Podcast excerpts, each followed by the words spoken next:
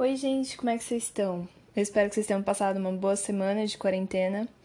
É, aqui em, em casa foi, foi bem difícil. Foi uma semana que a quarentena bateu pesado, pesado em cima de mim. Então eu não, não consegui gravar nada, não consegui fazer praticamente nada. Mas o importante é que as coisas estão melhorando pouco a pouco, aquela coisa tentar ficar calmo e continuar e seguir a vida, e é por isso que eu tô continuando a fazer esse maravilhoso podcast que é o Surtados SA, para manter a sanidade mental de todo mundo e a calma de todo mundo. Eu espero que vocês fiquem bem. É... Feliz domingo de Páscoa, porque eu tô gravando isso é domingo de Páscoa, maravilhoso. Um monte de chocolate e bacalhau foi consumido e um monte vai ser consumido ainda porque sobrou pra caramba. E é isso. Tava mal, mas estou bem e espero que vocês também estejam conseguindo lidar com esse momento da vida. É, sobre o episódio anterior, veio umas pessoas falarem comigo e eu queria acrescentar algumas lembranças de quando a internet era mato. Menção honrosa ao Tumblr. Eu não lembro se vocês tiveram Tumblr, mas eu tive, foi uma experiência maravilhosa.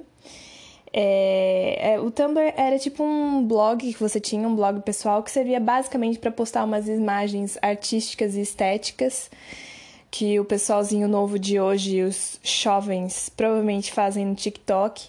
A estética da e-girl começou no Tumblr, queridos, então é isso. É sobre arte, sobre coisas um, para maiores de 18 anos, né? E aí a gente expressava toda a nossa emice e a nossa angústia adolescente através dos nossos tumblers pessoais e fanfics, foi onde nasceu essa coisa de fandom maravilhosa. E por falar em fandom, também fazer uma menção honrosa a sites, porque a gente entrava em sites, olha que coisa interessante, né? Sites não eram só portais de notícia e tinha um maravilhoso que chamava Foforks.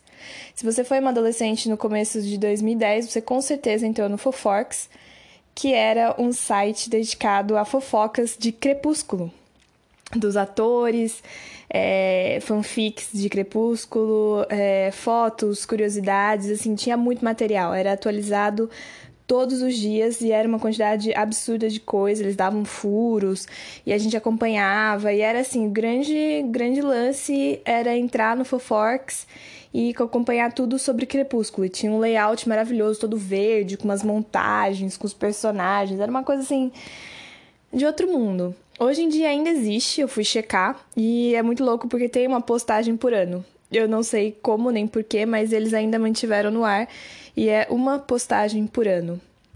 Bom, eu acho que do episódio passado é isso.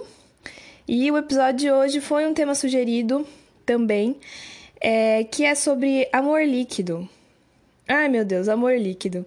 Eu deveria ser uma especialista para falar sobre esse tipo de coisa, afinal, passei muitos livros tentando falar sobre o amor líquido e eu tinha uma posição muito radical nesse sentido, mas quando você vai ficando mais velho, você vai ficando você vai ficando mais realista e menos radical sobre as coisas e seu coraçãozinho se apazigua mais, né? Então, você pode estar perguntando o que é Amor Líquido, afinal. Amor Líquido é um livro do, do Bauman, é, que eu esqueci o primeiro nome dele, mas aí você procura aí na internet, que foi escrito, eu acho que se não me engano, em 2004, que basicamente define um novo conceito para as relações atuais, que é o chamado amor líquido. Eu li esse livro lá por 2015, achando que ele ia me esclarecer a vida e abrir o meu universo e me fazer entender as relações atuais e tudo que está acontecendo na humanidade.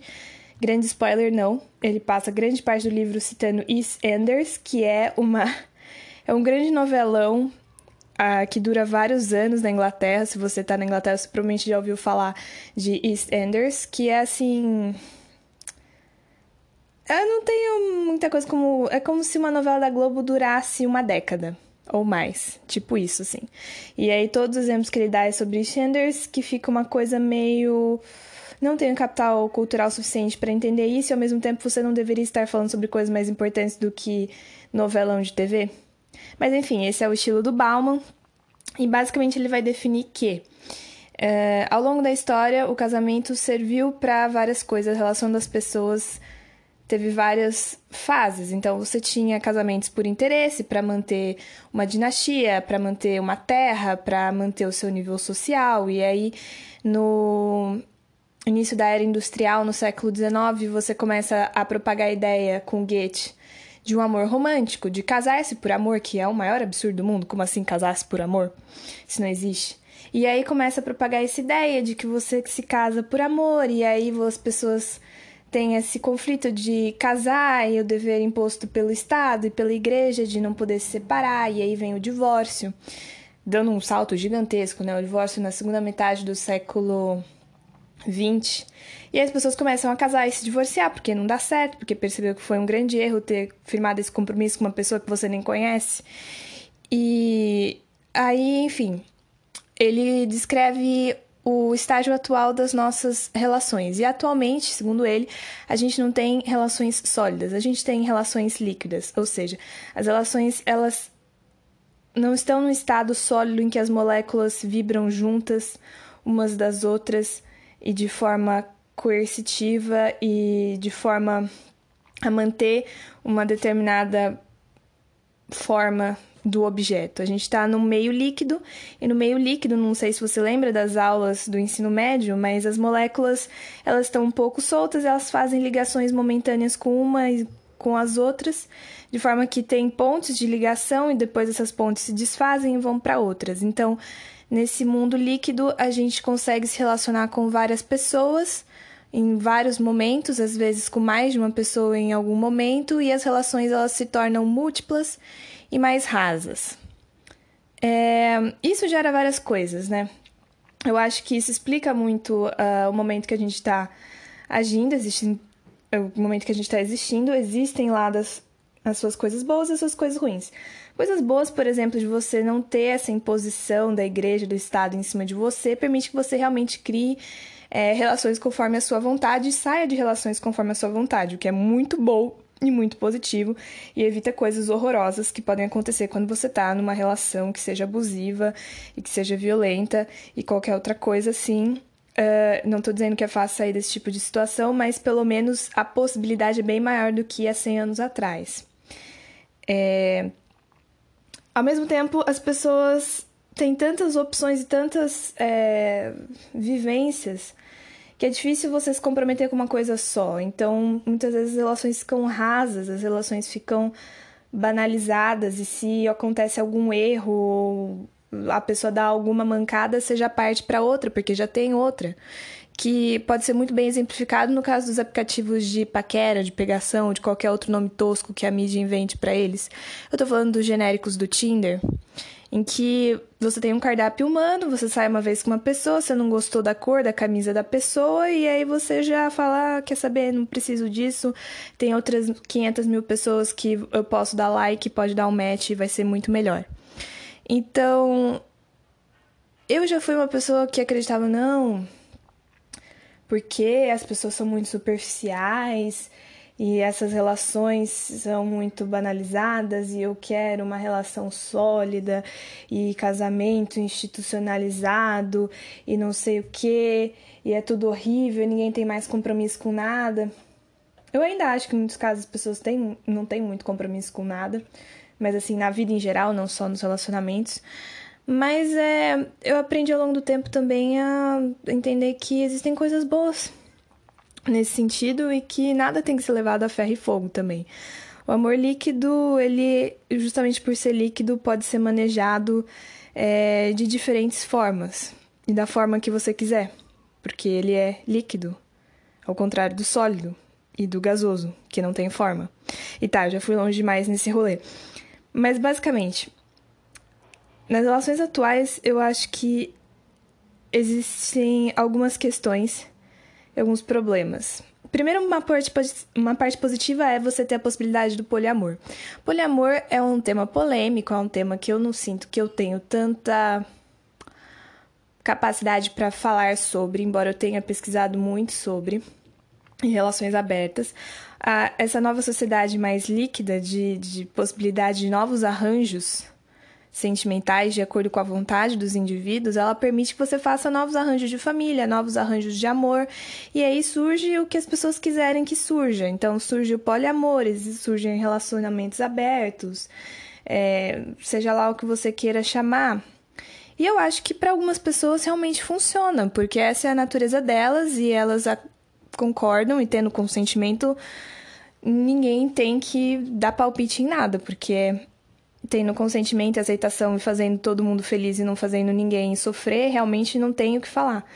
É, não é para todo mundo. Uma das questões que eu tenho é que o abrir uma relação, especialmente, tem que ser uma coisa que é da vontade da iniciativa de ambas as pessoas, porque muitas vezes uma pessoa quer fazer e a outra sente uma pressão por fazer e acaba dando muito errado. Então, tem que vir de uma vontade espontânea de ambas as pessoas ou de múltiplas pessoas. E isso tem que ser conversado porque ainda tem muitos tabus, ainda tem muitos medos, ainda tem muitas regras. E assim, as regras são boas, mas elas também precisam ser seguidas à risca, e aí você tem que saber lidar com isso, assim. Gera uma administração extra na sua vida, mas a gente bota esforço naquilo que a gente acha importante. Então, se você acha importante e você liga para essas pessoas e para sua liberdade para se expressar sexualmente, amorosamente do jeito que você quer, você vai fazer funcionar. Então, eu não sei se ficou confuso, mas essa é a minha opinião sobre poliamor. Eu acho que é uma excelente oportunidade para as pessoas que sentiam falta de se expressar plenamente, de expressar suas suas vontades e seus desejos. Mas eu acho que não é uma coisa que pode ser imposta para todo mundo. Não é só porque você é de Escoladex de Santa Cecília que você tem que estar tá nesse tipo de, de relação, que você tem que aceitar esse tipo de relação. Se não é para você, não é para você.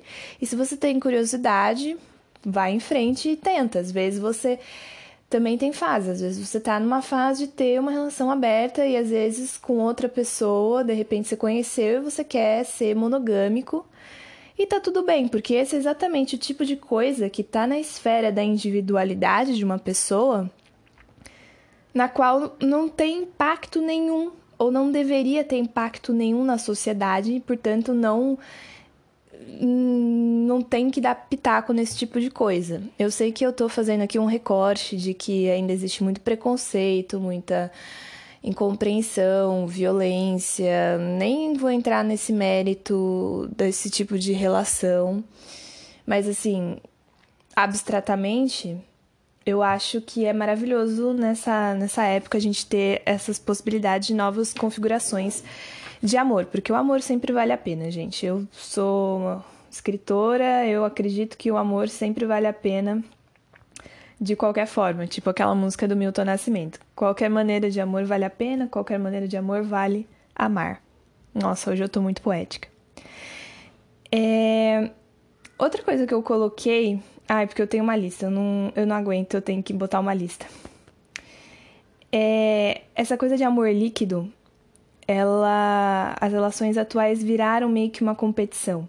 Eu não sei se é porque eu cresci nesse mundo que já tinha Tinder ou se antes também era assim, mas na minha realidade meio que vira uma competição burocrática porque todo mundo tá nessa onda de não vamos nos apegar, não vamos fazer isso, não vamos fazer aquilo, que ao invés de dar uma liberdade para a pessoa, na verdade dá um medo, né? A pessoa fica com medo de fazer as coisas e de se comprometer. Então é grande, uma grande burocracia para fazer tudo. Então se a pessoa te manda mensagem, você tem que esperar não sei quantas horas para responder a mensagem, porque se você responder direto, você vai estar tá demonstrando interesse e aí você perde o jogo do desinteresse, porque é tudo um grande jogo de desinteresse, né?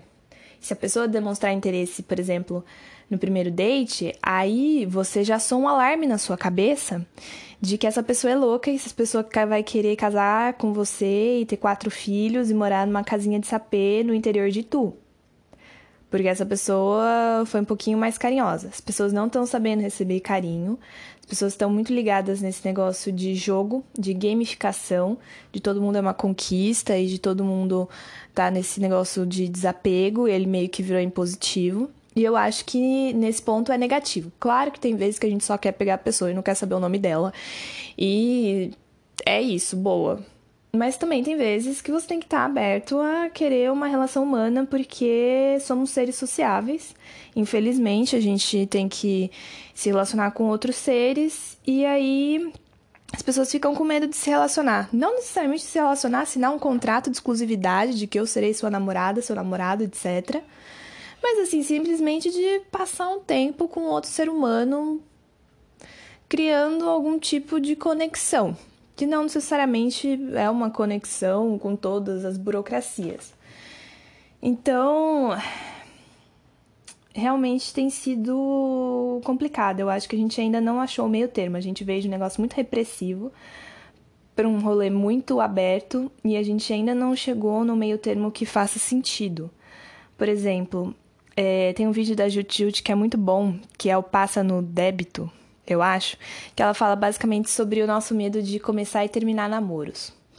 Porque as pessoas, elas não querem começar, porque começar é uma baita de uma burocracia, porque aí você tem que parar e falar, estamos namorando, e aí você assina um contrato, e aí você define as cláusulas do namoro, e aí você tem que apresentar para a família, para os amigos, tem que incluir em rolê. E assim, nossa, é muita burocracia começar a namorar. É quase como se fosse assim um, sei lá, preencher a papelada do Detran. E depois, para terminar também, tem gente que não quer terminar porque quer evitar a dor e aí fica 500 anos tentando terminar, tentando fazer o outro terminar por você, que também eu acho ridículo, porque acha que vai sofrer e as pessoas têm uma ojeriza a sofrer atualmente, assim. Sofrer faz parte da vida não tem como evitar e é melhor você fazer de uma vez. É isso que eu acho. E eu acho que com isso tudo se tornou muito burocrático e tudo se tornou muito sério, gente. Sério é a pandemia que está acontecendo, sério é a política, sério não são as relações de, de flerte e namoro. Isso tem que ser leve, isso não pode ter um peso de uma decisão de cunho de importância nacional e global. Você não tá fazendo um pronunciamento da OMS, você tá namorando uma pessoa. E depois, se você não quiser mais namorar a pessoa, você tem total liberdade para acabar. E eu acho que as coisas têm que ser encaradas com mais leveza, sabe? É, nem sempre eu fui assim, eu demorei muito, mas como eu já me dei conta algum tempo atrás que eu já terminei seis vezes, nesse curto período de tempo que eu comecei a me relacionar com pessoas, seis vezes em seis anos, meu Deus do céu. É... Nesse curto período de tempo, assim, eu acho que eu virei uma expert de terminar com as pessoas, assim, é ruim. Mas você vai sobreviver depois. Isso é uma coisa que uma vez um cara me falou: ah, tá ruim agora, mas daqui a seis meses a gente vai ficar bem. E é isso que tem que levar em conta. Se doeu agora, vai. Daqui a um tempo, seis meses, um ano, sei lá, as coisas vão melhorar e as coisas vão ficar bem. Então, isso para terminar, isso para pandemia, isso para tudo, sabe? Não tem que ter medo, as pessoas têm muito medo hoje em dia. E tem razões óbvias para ter medo, mas ter medo dos seus próprios sentimentos é um desperdício de medo. Tem outras coisas que você tem que ter medo na sua vida, não do que você sente ou do que você quer fazer, porque nada é definitivo, nem raspar a cabeça é definitivo. Se você já fez isso na quarentena. Então, sei lá, eu acho que as pessoas têm que ser mais leves em começar a namorar e terminar também. Tem que ser mais leve, aceitar que sofrimento faz parte da vida, ansiedade faz parte da vida. É, e que não dá pra ficar também do outro lado namorando pessoas só porque você quer namorar alguém. Porque também já cometi esse erro, é errado. Não dá para você ficar com uma pessoa, enrolar uma pessoa e sabe aquela coisa que não vai para lado nenhum? Que as pessoas não têm nada a ver e mesmo assim continua junto. Então, não vale a pena só para ter um status, só para ter um ombro para chorar, para dormir de conchinha. É, para você ter todo esse esquema de namorar uma pessoa, de ficar com uma pessoa, tem que valer muito a pena, gente. A gente tem Netflix, a gente tem internet, a gente tem um monte de coisa. Se for para ter uma relação meia boca, qual que é o ponto, sabe? Talvez funcionasse quando você não tinha todas essas, comunidades, essas comodidades, mas hoje em dia. É, isso é o lado bom do individualismo. A gente não precisa de outra pessoa para se sentir completa, a gente nunca precisou, mas hoje em dia muito menos, especialmente as mulheres. E ficar com uma coisa meia boca só para ter uma coisa, um título, uma coisa, um consolo, um sei lá o que, realmente é algo que eu acho que a gente tinha que acabar. Eu acho que é algo que não faz sentido no século XXI e que nunca fez sentido, mas agora é impossível. Hum, é impossível continuar desse jeito. Seja entrar em vários namoros errados, ficar serial monogamista, ou seja, ficar com várias pessoas, ter vários mini rolinhos assim, sem nenhum significado para se validar. Eu acho que as coisas têm que valer a pena e as pessoas têm que ser mais livres.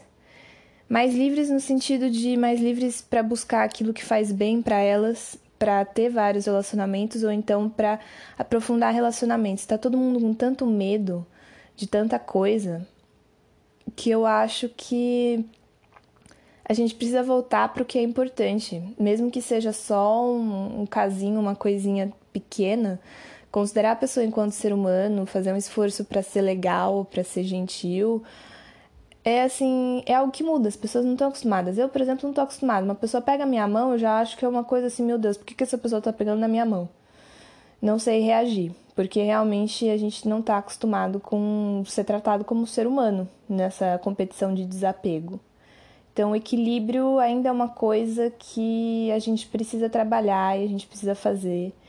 E tanto no caso dos relacionamentos líquidos, que são bons em si, quanto nos relacionamentos sólidos e que você tem que evitar ao máximo virar um megazord de relacionamento. Porque mesmo que você tenha um relacionamento sólido, não significa que vocês se fundiram e viraram um gelo único. Sim, eu estou fazendo várias metáforas ruins sobre os estados físicos, me aguenta. Mas vocês são dois gelinhos separados. Então você sai com seus amigos, seu companheiro, companheirix, sai com seus amigos, com outros amigos deles. E assim, vocês se juntam no meio do caminho, sabe? Porque também o medo da pessoa ficar sozinha, da pessoa não ter, não ter esse apoio, faz com que você vire um ser único com o seu companheiro, e isso também é errado e é muito ruim. E Fica aqui o meu apelo: não vire um Megazord, tenha a sua individualidade, preencha a sua individualidade, porque, de novo, você não precisa de outra pessoa para ser completo. São duas laranjas inteiras. Entendam isso. Vocês são duas laranjas inteiras e talvez você queira ficar com uma banana, ou com uma pera, ou com uma lixia. Porque, sei lá, você gosta de coisas exóticas. É que mais que eu acho? Bom, sobre amor no tempo de coronavírus, poderia ser um livro do Gabriel Garcia Marques, mas felizmente ele não está mais presente entre nós, então eu vou só comentar bem porcamente sobre isso. Eu tenho lido vários artigos muito científicos tá bom. Uns artigos da Vox, do Man Repeller, do The Cut, do, várias, várias revistas online super confiáveis, super científicas, mas que eu amo. E aí fica, fica a minha diquinha.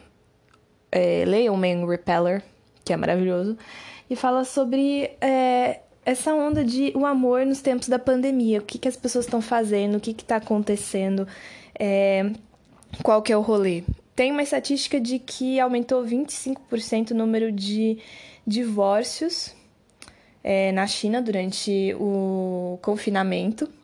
Então parece que as pessoas estão percebendo que talvez elas não realmente funcionem juntas, o que é bom e ruim, Quer dizer, se não tivesse acontecido esse confinamento, talvez elas ainda continuassem juntas, talvez elas só percebessem que não eram certas uma para outra daqui a 45 anos, quando os filhos crescessem, elas estivessem juntas no asilo.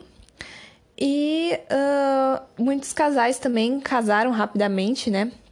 Porque essa também é uma teoria minha, de que hoje em dia ninguém casa praticamente. Então, o morar junto virou o casar e o namorar virou o morar junto. Então, é por isso que namorar virou muito mais sério, porque namorar é o que equivalia ao morar junto.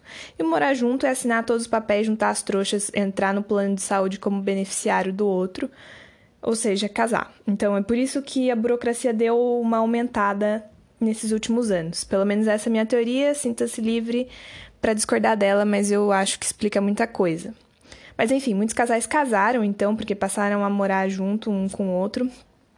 E se é para ser, realmente eu acho que vai ser muito bom. Se não for, realmente vai dar um número grande de divórcios aí.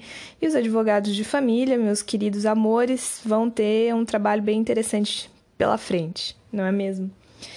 Mas é, com relação, por exemplo, ao Tinder, eu vi várias é, matérias falando sobre isso, que as pessoas continuaram a usar esses aplicativos de paquera e que o número de matches aumentou. Não sei se porque as pessoas estão mais carentes, a barra desce e os matches vão rolando mais sem critério ou não.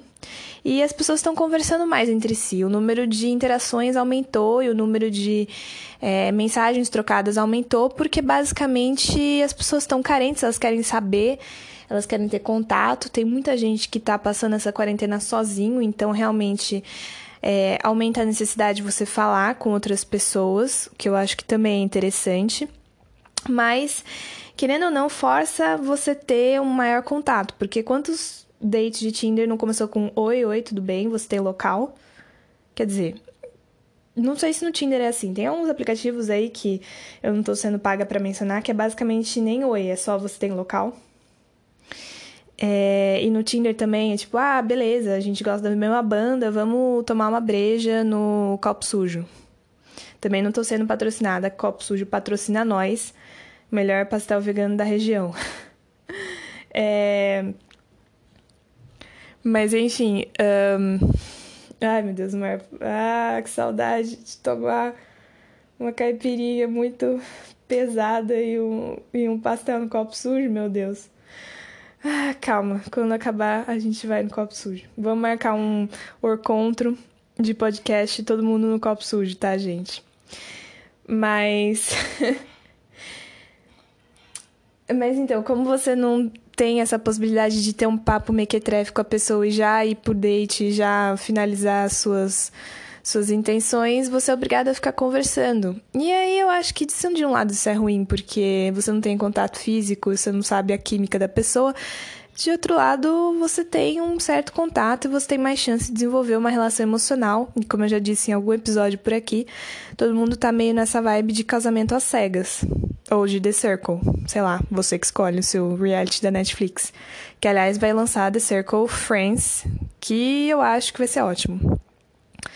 Mas, reality de lado, é a gente voltou a instituir um negócio que tinha sido esquecido lá no bate-papo da UOL, que é o web namoro. Você lembra de quando você web namorava as pessoas? Que basicamente você conhecia a pessoa num bate-papo do uma sala de bate-papo, e aí depois você dava o MSN, e aí você ficava conversando. Bom, isso não é do meu tempo, né? No meu tempo eu chamava meu crush duas horas da madrugada via Twitter, tipo, ah, nossa, você é a única pessoa que ainda está aqui. Putz, nossa, que coincidência. Vamos falar um pouco, vá. E, nossa, totalmente me expondo aqui, mas sim, eu flertava no público pelo Twitter porque eu não sei se já existia DM ou não. Mas que bom que eu deletei essa conta porque ela era vergonhosa. Mas basicamente, web namorar tá voltando com tudo, né? Relações virtuais, de. É, de trocar mensagem, de trocar foto, trocar áudio. A gente está muito melhor do que no bate-papo da UOL, porque a gente tem câmeras melhores, a gente tem possibilidade de áudio, a gente tem possibilidade de estar o tempo todo no celular, então o tempo todo é quase como se a pessoa estivesse aí e vai todo mundo virar meio que um her, só que um her que tem pessoas eu espero que tenha pessoas do outro lado, até que se tenha uma inteligência artificial suficientemente inteligente e com a voz da Scarlett Johansson que faça todo mundo se apaixonar por uma máquina. E aí provavelmente vai ser o fim da humanidade, porque é isso, gente. Foi bom conhecer vocês, mas não vai ter mais, é... não vai ter mais casais no mundo, vai ter só gente se relacionando com o sistema operacional. E vai ser um futuro lindo e asséptico. Mas é, não sei se eu sou contra ou a favor disso. Eu acho que tudo tem. A grande moral desse episódio é que tudo tem dois lados. A gente está sendo forçado a conversar com as pessoas e a se unir. Eu sinto que a gente está muito unido. Pelo menos eu me sinto mais unida com certas pessoas, com os meus amigos, com os meus vizinhos. Uma vizinha veio deixar um bolo de banana pra gente aqui agora. E uma vizinha que fazia anos que eu não falava direito com ela. Então, a solidariedade acho que tá, tá chegando, assim. Pode ser que seja só uma impressão da minha bolha.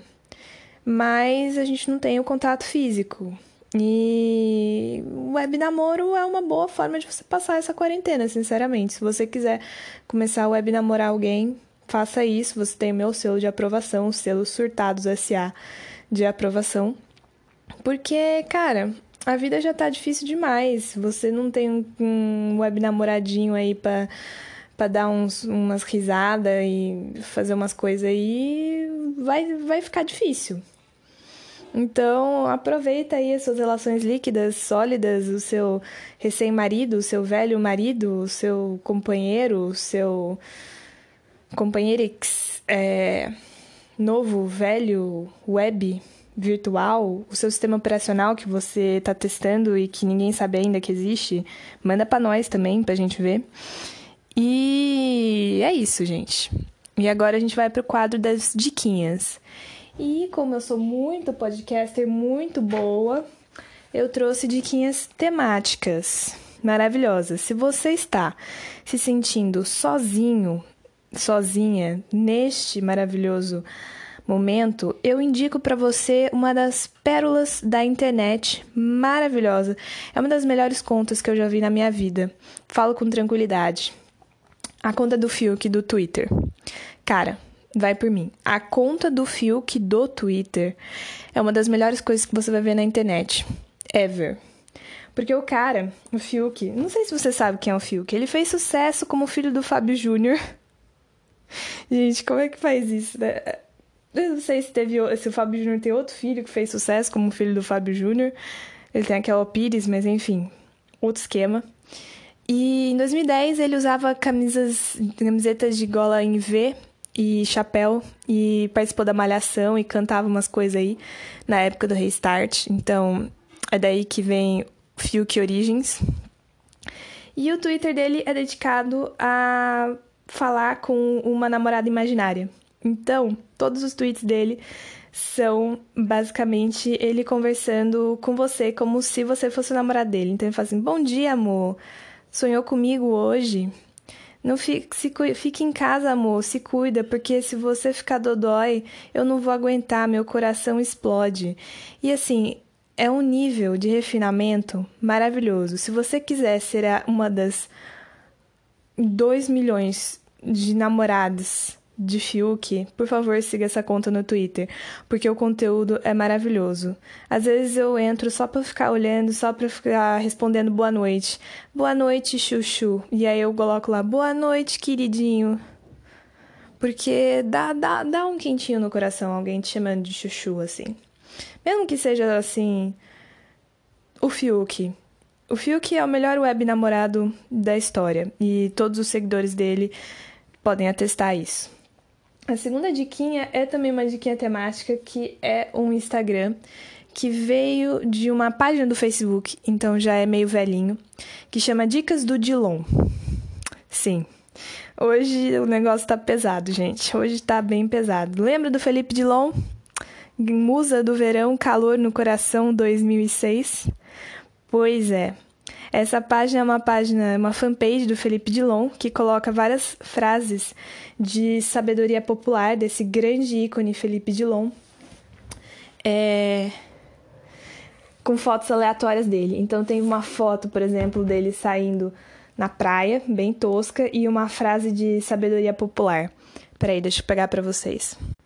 São ensinamentos muito pesados e no Facebook, o Instagram é mais recente, mas no Facebook chama Dicas do Felipe Dilon para você segurar a sua onda na sua vida pessoal. E é maravilhoso. Então tem tipo o Felipe Dilon fazendo hang loose num monte de plateia e aí é a frase é: não é porque você ainda pensa na sua ex que ela ainda pensa em você. Ou então uma foto do Felipe Dilon com um fundo de plantas e um casaco de estrelinhas com a frase: Não vai ser uma pandemia global que vai fazer funcionar aquele namoro que você terminou na época em que ninguém nem estocava papel higiênico ainda. Ou então Felipe Dilon na praia abraçando um cara aleatório,